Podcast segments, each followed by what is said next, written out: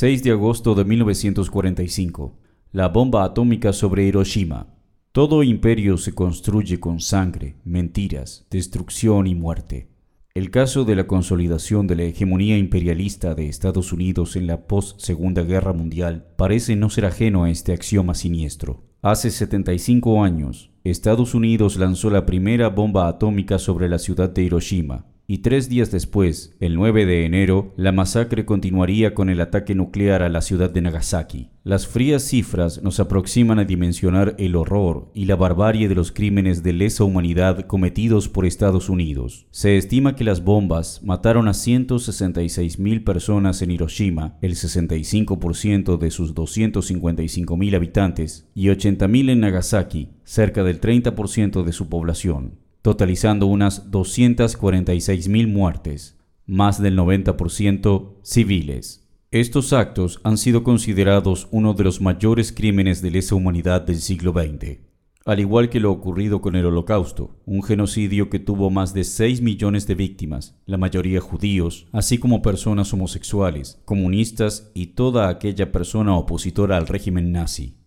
Las mentiras para justificar un crimen atroz. La historiografía oficial norteamericana ha construido un relato justificatorio de tamaña acción criminal realizada por el único país del mundo capaz de utilizar armas nucleares de destrucción masiva contra población civil.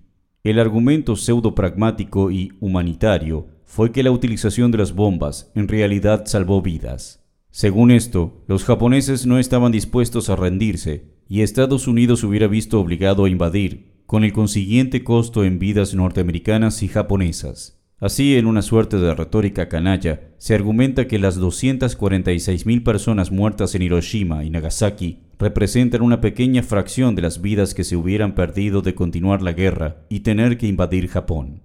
El entonces presidente Truman, responsable directo de la decisión del bombardeo, escribió en sus memorias que la decisión de bombardear Japón se basaba en la expectativa de salvar medio millón de vidas norteamericanas en el combate por las islas.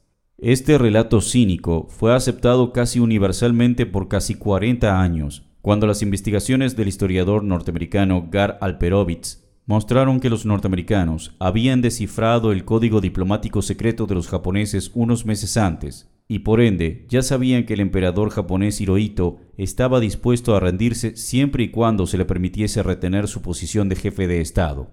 Esta tesis, sostenida por varios historiadores posteriormente, mostraba que Estados Unidos no necesitaba usar la bomba atómica para poner fin a la guerra contra Japón en 1945. Alperovitz sostiene que mucho antes de que ocurrieran los bombardeos en agosto de 1945, ya a fines de abril de 1945, la inteligencia estadounidense había informado a su gobierno que los japoneses probablemente se rendirían cuando la Unión Soviética entrara en la guerra, si se les aseguraba que la rendición no implicaba la aniquilación nacional. Un documento del 29 de abril del equipo de inteligencia conjunta lo expresó de esta manera. Si en algún momento la Unión de Repúblicas Socialistas Soviéticas entra en la guerra, todos los japoneses se darán cuenta de que la derrota absoluta es inevitable.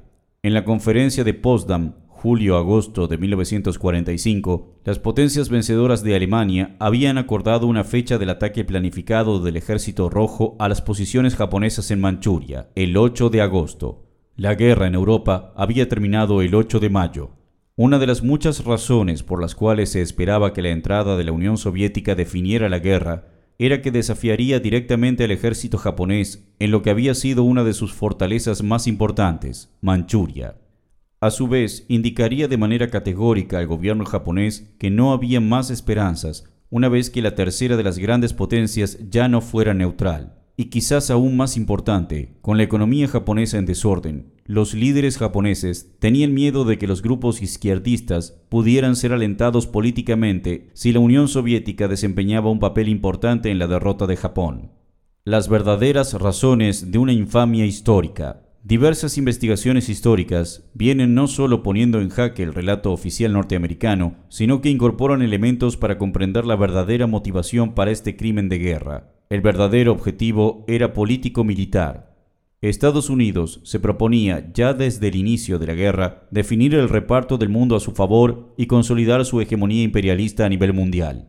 Los acuerdos de Yalta y Potsdam redefinieron el mapa del mundo según los intereses de las potencias ganadoras. Allí se sentaron Estados Unidos, Gran Bretaña y la Unión Soviética. A partir de esto, la burocracia estalinista soviética profundizó su línea de no expandir la revolución y solo anexó territorio en Europa del Este para su propia defensa. Prueba de ello es que en Grecia, Francia e Italia, los partidos comunistas entregaron los procesos revolucionarios a las burguesías de esos países. A pesar de tamaña traición y del propio Stalin, la Unión Soviética era un aliado poco confiable para el imperialismo norteamericano, ya que continuaba siendo un Estado obrero y, quizás lo más importante, era percibida por las masas del mundo como la vencedora de la Alemania nazi. El lanzamiento de las bombas atómicas sobre Hiroshima y Nagasaki fue un acto criminal preventivo del imperialismo para intentar disciplinar a los trabajadores del mundo a su nuevo orden, limitando el poder de la Unión Soviética por un lado y exhibiendo su poderío militar destructivo como disuasorio de cualquier resistencia de los pueblos por el otro. Esa Pax Americana de postguerra, inaugurada a sangre y muerte, sufrirá su primer gran golpe recién en los 70 con la derrota militar en Vietnam, demostrando tanto los límites del poderío militar imperialista como el poder revolucionario del movimiento de masas.